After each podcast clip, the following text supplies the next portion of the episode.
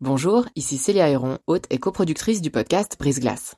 Avant de vous laisser plonger dans votre nouvel épisode, je voulais vous parler de Y'a m'expliquer, une toute nouvelle série audio du temps dédiée aux intelligences artificielles.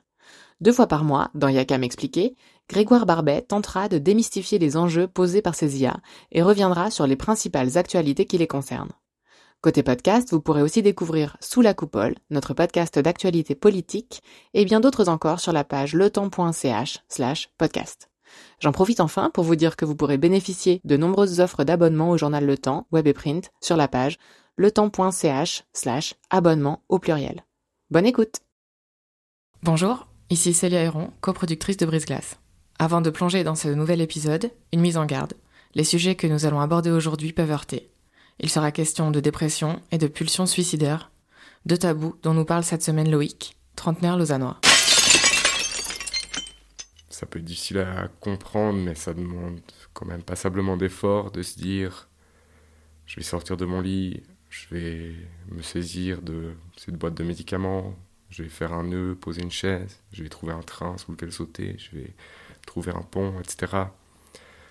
Est-ce que je laisse une lettre? Qu'est-ce que je laisse derrière moi? Est-ce que j'explique? Qu'est-ce que j'explique pas? Qu'est-ce qui fera le plus souffrir?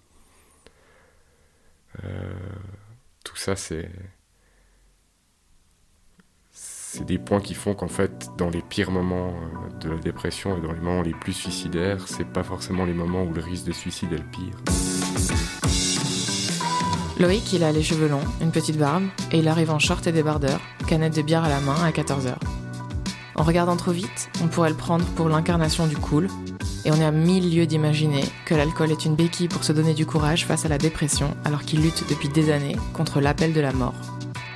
Dans cet épisode de Brise Glace, il nous parle de cette souffrance aux multiples facettes, malgré les anxiolytiques, malgré les antidépresseurs, trop souvent confondus avec la déprime ou le petit coup de blues. Il nous invite à interroger nos réactions impatientes face aux accidents de voyageurs, aux maladies psychiques en général et aux pulsions suicidaires en particulier. Si, comme Loïc, ces pensées vous traversent parfois, vous n'êtes pas seul. En Suisse, des numéros existent à votre écoute 24 h sur 24, 7 jours sur 7. Le 147 tend la main aux jeunes et le 143 épaule les adultes. Je suis né à Yverdon, euh, dans une famille euh, d'ouvriers, tout ce qu'il y a plus normal. Euh, mais euh, je, ne sais pas, mon enfance n'a pas été. Euh, enfin, c'est un peu difficile à dire. Elle n'a pas été infernale. Il y, a, sans doute un milliard de personnes qui ont eu euh, des vies bien pires que la mienne. J'ai toujours eu à manger, j'ai toujours eu de l'affection, j'ai toujours eu tout ce qu'il fallait. mais ce qui est sûr, c'est qu'il y a eu un moment où tout à coup, je me suis mis dans la tête qu'il faudrait que je sois médecin et puis que c'était ce que je voulais faire, etc. Ça a bien résonné avec ma famille on m'a pas mal poussé dans cette direction. Et puis, euh, je crois que là où vraiment ça, ça a commencé à devenir compliqué pour moi, c'est justement cette étape du gymnase où je me suis retrouvé avec euh, énormément de monde qui avait, sinon les mêmes capacités que moi, des meilleurs. Et, euh, et du coup, j'en suis venu à la conclusion que finalement, la médecine, ça ne le ferait pas vraiment. Et puis, je crois que c'est un peu là que, que ça a commencé à vraiment me poser des questions existentielles. Avant ça, c'était un peu c'était un peu la vie. J'allais à l'école, je savais, enfin voilà, j'étais dans ma famille, on m'avait dit que je devais être médecin, je travaillais pour. Euh, euh, et il n'y avait pas vraiment de questions. Puis à partir de ce déclic où je me suis dit, tiens, en fait, euh, ces études-là, c'est peut-être pas fait pour moi, ça a commencé à engager plein, plein de réflexions sur qu'est-ce que je fais là, qu'est-ce que je suis capable de faire, euh, qu'est-ce qui m'intéresse, qu'est-ce que... J'avais une bonne synergie avec euh, ma maîtresse de classe au gymnase qui était euh, prof de français. Puis il se trouve qu'on a lu Camus et Sartre, des existentialistes.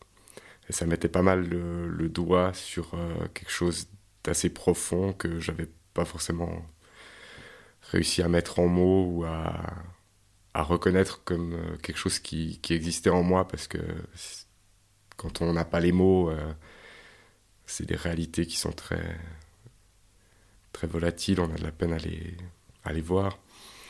Puis là, tout à coup, il y a Sartre qui parlait de ce personnage qui, qui vivait dans un espèce de décor en papier pâte et puis qui qui n'arrivait pas à, mettre de sens dans, son quotidien. Et euh, à partir de là, euh, c'était un peu sans retour. J'ai été sans arrêt pris dans ces questions-là. Qu'est-ce que je suis en train de faire? Pourquoi est-ce que je le fais? Comment Est-ce que ça mènera à quoi que ce soit? Est-ce que Qu'est-ce que ça dit de moi? Euh, Et puis du coup, une espèce de rencontre comme ça avec la littérature où je me suis dit tout à coup, ah tiens, euh, je retrouve pas cette réflexion-là, je retrouve pas ces mises en question dans mon entourage proche. Et puis c'est, vrai que la question du suicide, elle est, relativement présente, euh, surtout au 19e siècle, surtout chez les Russes. Enfin, il y a, y a, énormément de littérature autour de cette question existentielle. Du coup, je me suis pas mal renfermé autour euh, de ces questions et de ces livres ça a mis une grande barrière entre un peu moi et les autres. Tout à coup, c'était plus vraiment immédiat. Puis ça, ça a évolué dans cette direction. À cette époque-là, vos, vos parents euh, s'en sont rendus compte? Ont essayé de vous sortir de cette bulle ou pas du tout? Malheureusement, je pense que mon attrait pour les livres, ça leur paraissait vraiment comme quelque chose de chouette en fait.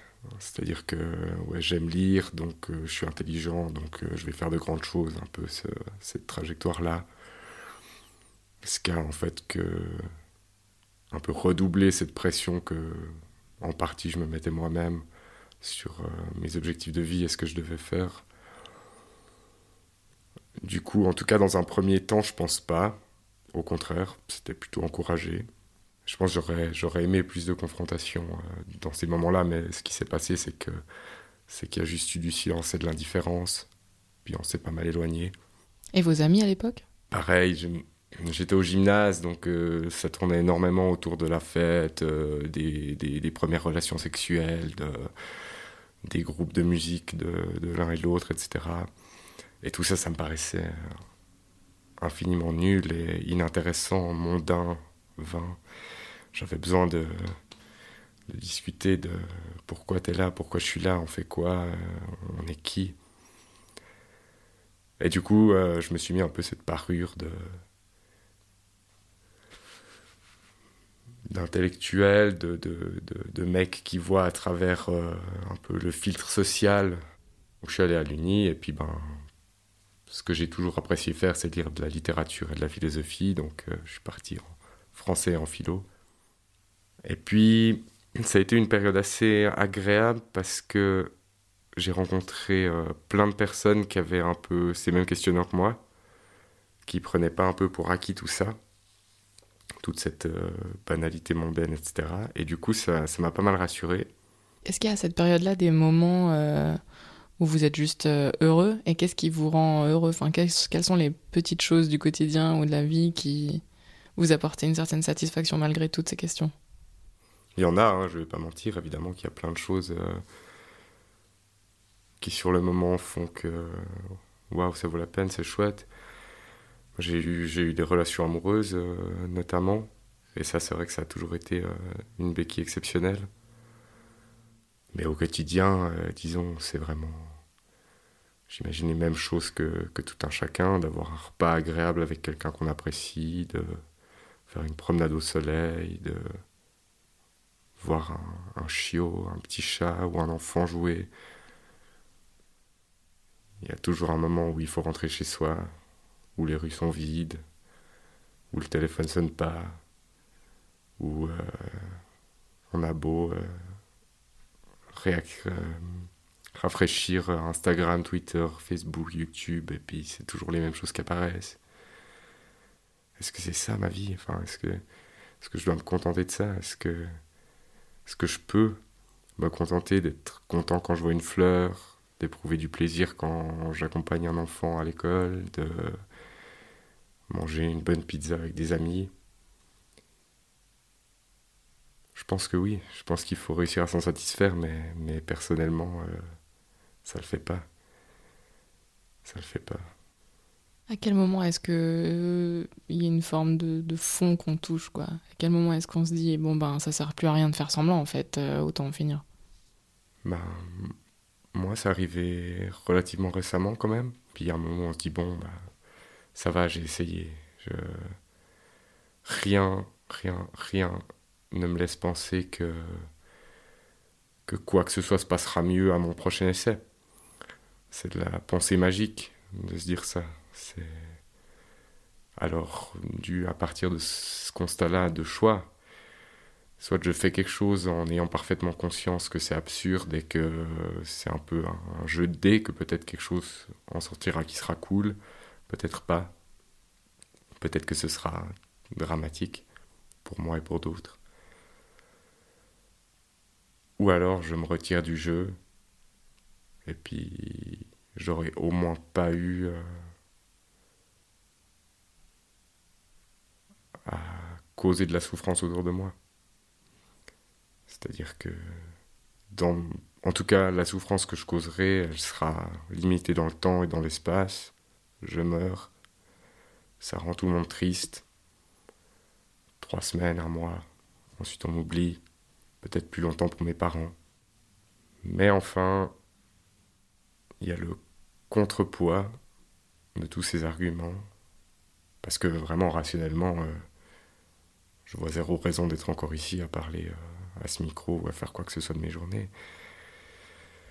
Mais le passage à l'acte, c'est quelque chose d'autre. Que fatalement, quand on.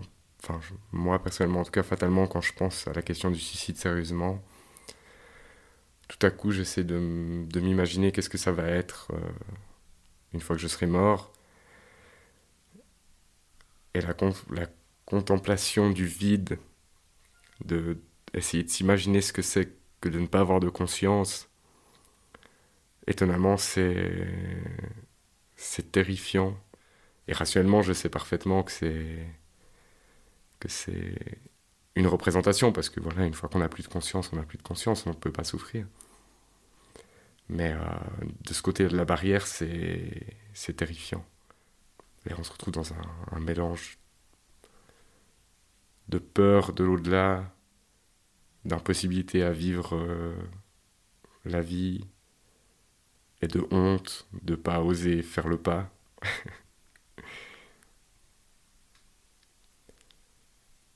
C'est quelque chose de qui rend fou. Jusqu'où vous êtes allé dans cette forme de planification?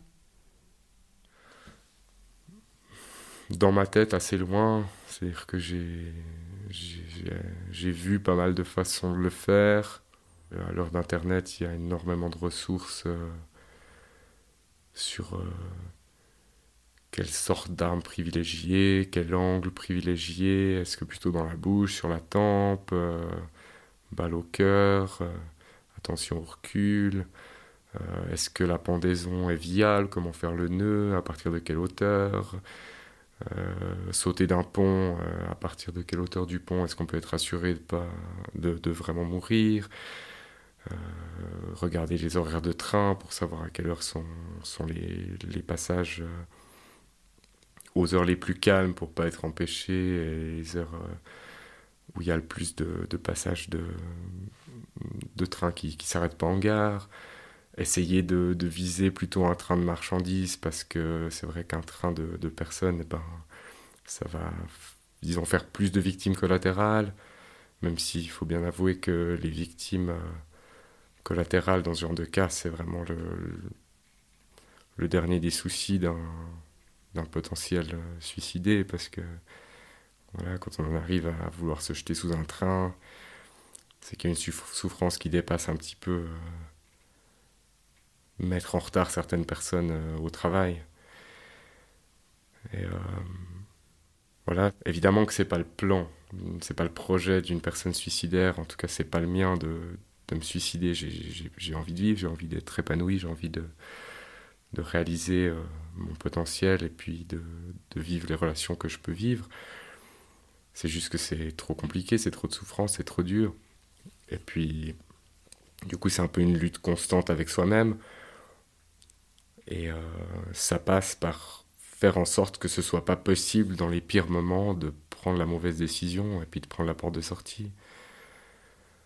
Alors, ben, ça a voulu dire pour moi rendre mon arme de service et puis me faire euh, euh, absoudre des, des obligations de, de, tir pour l'armée. Ça a voulu dire euh, m'assurer auprès de ma psychiatre, avant même qu'on parle des questions suicidaires, de ne pas avoir de, de, médicaments qui puissent entraîner euh, une overdose trop facilement. Vous étiez suivi par euh, une psychiatre donc depuis longtemps? Euh, Pas tellement, ça fait deux ans à peu près que je suis suivi. J'ai eu un premier suivi euh, au gymnase durant ma première crise à peu près. Mais ça a été vu comme voilà, une, adolescence relativement standard, des doutes, des, des problèmes d'identité, etc. Du coup, vers, après, je crois, six séances qui étaient prévues un peu pour justement tâter le terrain, voir ce qui se passait, on m'a demandé, bon, là ce qu'on peut faire, c'est éventuellement voir votre famille et puis du coup euh, creuser un peu euh, dans cette direction, ou alors vous me dites que ça va, et puis, euh, et puis on en reste là. Puis ben ça allait pas, mais d'une part, j'avais pas eu l'impression que mon psychiatre comprenait vraiment mon problème, et d'autre part, en parler plus largement avec ma famille, ça me semblait euh, hors de question. Du coup, j'ai décidé de d'arrêter là. C'était votre initiative d'être suivi? Non. Je l'ai, je l'ai accepté volontiers. Mais euh, c'est mon père, ce erreur, qui, a proposé, euh, justement parce qu'il voyait que, que ça allait pas et qu'il se sentait relativement impuissant. Donc euh, il m'a redirigé vers quelqu'un. Mais c'est un peu le, le double problème, à mon avis, de, de ces spécialistes c'est que d'un côté, ça permet aux proches de se, se dédouaner un petit peu, en quelque sorte, de dire ben moi j'ai pas les compétences, va, je vais te rediriger vers un professionnel, alors que quelqu'un qui a des problèmes psy a, énormément besoin, et peut-être surtout de présence, de, de rassurance, de, de ressentir qu'il y a un réseau qui est là pour l'aider à le soutenir ou la soutenir. Donc c'est parfois un peu trop euh, une solution de facilité d'avoir des professionnels et puis moi je t'aime comme mon fils et puis le professionnel il s'occupe de ta maladie comme un médecin s'occuperait de ta grippe. Puis dans l'autre sens, ben le problème que si on si le psy décide que ça va, que c'est pas grave, ben, il y a cette légitimité euh, auprès de l'entourage de dire ben ça va en fait. Et puis du coup ben là avec cette discussion de enfin avec cette conclusion que c'était relativement normal à l'adolescence de se rechercher, etc. Mais il y a tous ces stigmates euh, un peu agistes de dire ah oui c'est une phase, ça te passera. Euh, on a tous été un peu déprimés à l'adolescence. Et du coup j'imagine qu'il y a tellement de personnes qui passent euh, à travers les mailles du filet comme ça, un peu par légèreté. On se retrouve à brasser des, des concepts comme ça psychiatriques alors que le vécu il est complètement différent. Mon vécu... C'est comme on en discute jusqu'à présent, de dire que voilà, il y a des jours où, où j'arrive pas à manger, j'en vois pas l'intérêt, où j'arrive pas à me doucher, et où j'ai tellement peu d'interactions qui font du sens pour moi, que ce soit avec des choses ou des gens, que effectivement j'en viens à me poser cette question, mais combien de temps est-ce que je, combien de temps est-ce que je vais accepter ça, et puis pourquoi? Pourquoi est-ce que je m'inflige ça alors qu'il serait tellement simple d'arrêter? On se met à penser à la fragilité de l'être humain, enfin on peut mourir avec, euh, avec tellement rien. Et il y a tellement de gens qui meurent tous les jours. Alors pourquoi pas moi Vraiment. Vous n'avez jamais essayé techniquement de mettre fin à vos jours? Personnellement pas, non. J'ai pratiqué l'automutilation à plusieurs reprises, ce genre de choses. Mais le problème, c'est que dans ma tête, c'est hors de question de faire une tentative de suicide. Que c'est pas, je vais pas faire une tentative de suicide. Si je me suicide, c'est pour vraiment mettre fin à mes jours. Et du coup, dans les, pires moments où justement je pourrais avoir ces comportements impulsifs, ben, j'ai un peu un bloc qui fait, mais là, t'es zéro en état de, préparer euh, un suicide digne de ce nom tu vas laisser beaucoup trop de place à la chance. Et puis, du coup, ça va être vu que comme une demande d'attention, que comme une espèce de gesticulation absurde et ridicule. C'est hors de question que qu'on me dise ça. Je dis pas que c'est une honte, hein, mais vraiment, euh, pour moi, c'est pas possible. Je veux pas vivre ça, de me réveiller dans un lit d'hôpital et puis devoir faire face à mes parents et puis leur expliquer pourquoi.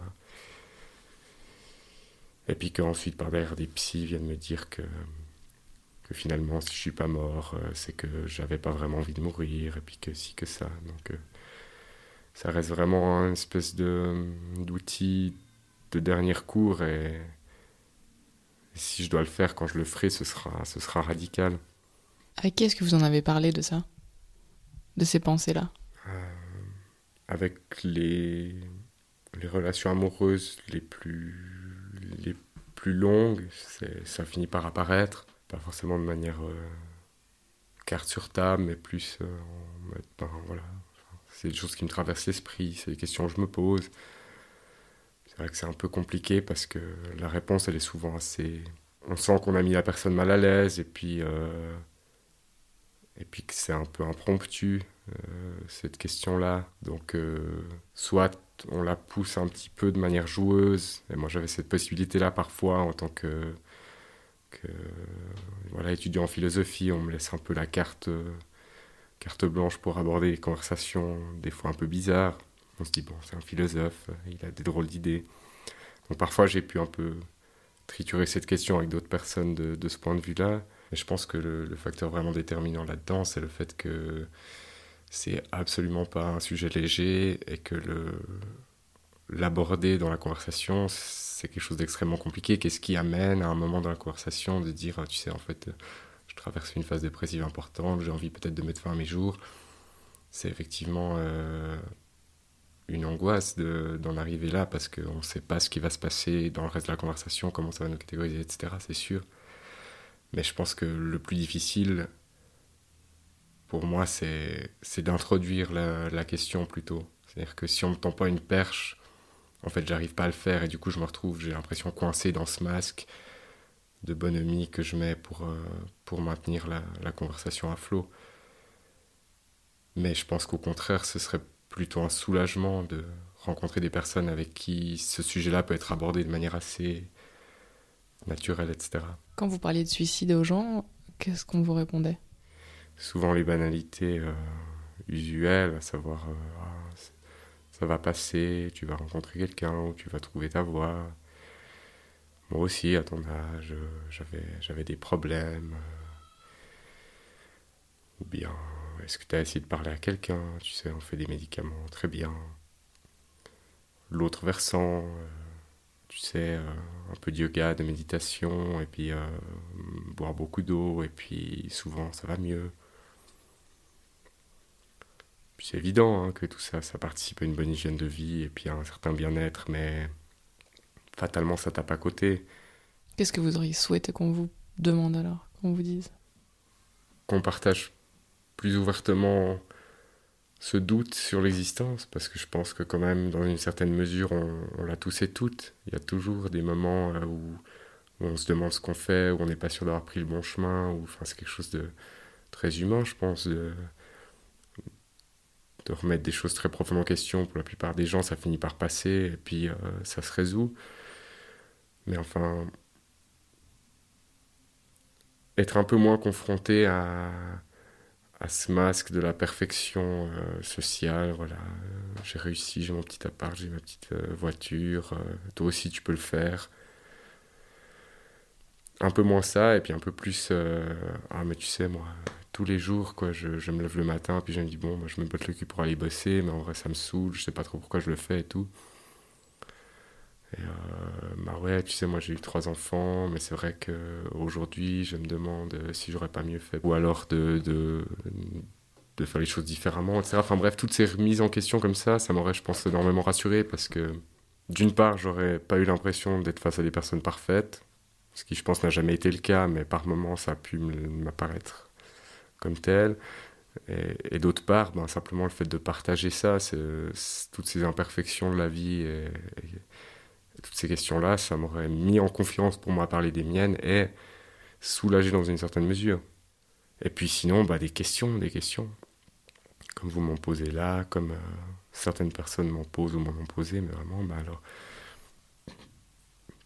qu'est-ce que ça veut dire concrètement dans, ton quotidien euh, Est-ce que tu travailles comme ça Est-ce que tu sens que manger quelque chose t'aide Est-ce que c'est difficile Enfin, vraiment, des... de ressentir que, que la personne en face de moi, elle essaye de vraiment comprendre ce qui se passe et de se le représenter, de se le visualiser. Et pas juste de repousser ça comme, euh, comme une sorte de malédiction, une sorte de maladie, euh, de peur que, que, ça nous, nous contamine. Des fois, c'est un peu ça le, sentiment qu'on a à la fin, c'est de... On est vu comme un, comme un pestiféré, et puis soi-même, on a peur euh, de, de, de, rendre suicidaire, ou, ou, en tout cas malheureux les gens qu'on fréquente. Et Dieu sait que, que c'est le cas. Enfin, il y a des personnes que j'ai fréquentées durant longtemps qui, qui m'ont dit que c'était difficile et que c'est épuisant et que c'est drainant d'avoir quelqu'un euh, comme ça au quotidien. Et, et indéniablement, ça, doit être difficile. Par derrière, on m'a reproché de, de dire des choses un peu trop trash et que de ne pas me rendre compte que ça affecte les gens autour de moi que ça les rend malheureux et du coup ben euh, il y a ce double bind euh, qui se met en place de ben ok je, il faut que j'en parle enfin le seul moyen de, d'alléger un peu cette souffrance et cette douleur c'est d'en parler avec des gens en qui j'ai confiance mais si j'en parle ça fait souffrir mes proches ils sont tristes pour moi ils sont ils se sentent impuissants ou impuissantes etc alors il y a cette balance à trouver qui est évidemment euh, extrêmement difficile, sinon impossible. Enfin, personnellement, moi, j'ai pas encore euh, trouvé cet équilibre. Je ne désespère pas. Euh, un peu ironique de dire ça en tant que. Euh, je viens parler ici de suicide, mais. Pourquoi est-ce qu'il y a selon vous euh, un tel tabou autour de, des maladies psychiques? Je veux dire, on a beaucoup plus de mal à dire euh, oui, je fais une dépression que je suis atteinte de maladie X ou Y physique. Bon, je pense que globalement il y a une culture de la force dans, dans nos sociétés qui fait que c'est relativement honteux d'être euh, d'être faible, de tout à coup ne pas pouvoir, de ne pas avoir la force de. Et contrairement aux maladies physiques qui ont des symptômes évidents, concrètement, physiquement, il y a des choses qui peuvent plus se faire, alors que la dépression, eh ben, on est sans arrêt face à un problème d'évaluation. Tu, dis que tu es déprimé, mais moi aussi, j'ai déjà été triste dans ma vie. Euh, euh, et puis, ben, ça, c'est l'extérieur, mais personnellement aussi, c'est un.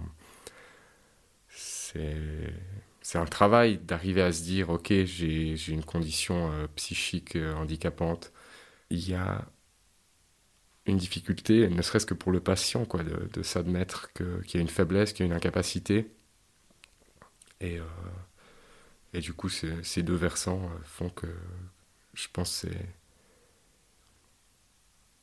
c'est difficilement abordable. Est-ce que la société euh, dans laquelle on évolue, notamment avec l'impact des réseaux sociaux et du marketing de soi constant, euh, a un impact là-dessus? Au contraire, moi personnellement, les réseaux sociaux, c'est une ressource gigantesque parce que je peux être en lien avec euh, des personnes du monde entier qui peuvent avoir les mêmes troubles, les mêmes, euh, euh, les mêmes symptômes, les mêmes problèmes. Euh, il y a des pages d'humour qui, se créent autour de, ces questions-là, la question du suicide, la question des médicaments dans les cas psychiatriques. Du coup, ça crée autant de réseaux un peu de solidarité qui font qu'on se sent relativement moins seul c'est vrai qu'on m'a souvent dit euh, tu passes trop de temps sur les réseaux sociaux, sors, vois des gens, etc.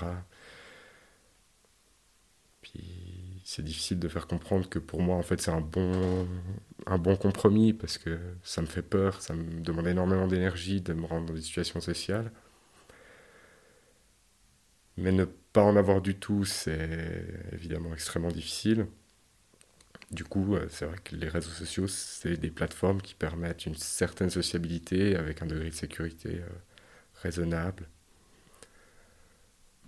Donc, euh, faut pas se perdre dedans, mais c'est un outil. Est-ce que sur Internet, sur des forums, etc., vous vous êtes euh, mis en contact avec des gens voilà, qui se sentaient euh, dans la même situation Est-ce que vous les avez rencontrés ensuite euh, dans la vraie vie, entre guillemets? Mmh, Ça m'est arrivé euh, quelques fois, ouais.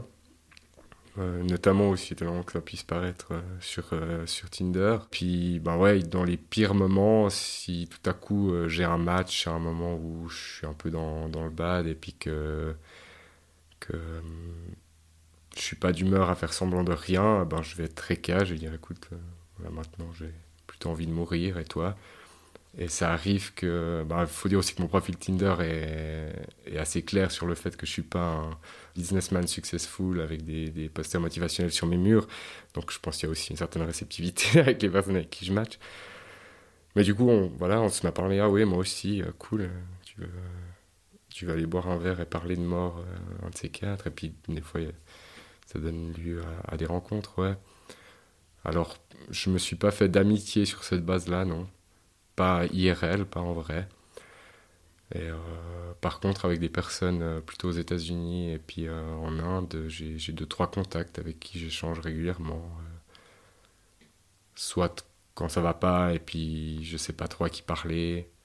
Le fait que c'est quelqu'un que je connais d'internet et du coup euh, que je risque pas de rencontrer, c'est plus facile pour lui dire écoute là, ça va vraiment pas, euh, il s'est passé ci et ça. Et puis on peut en causer un peu.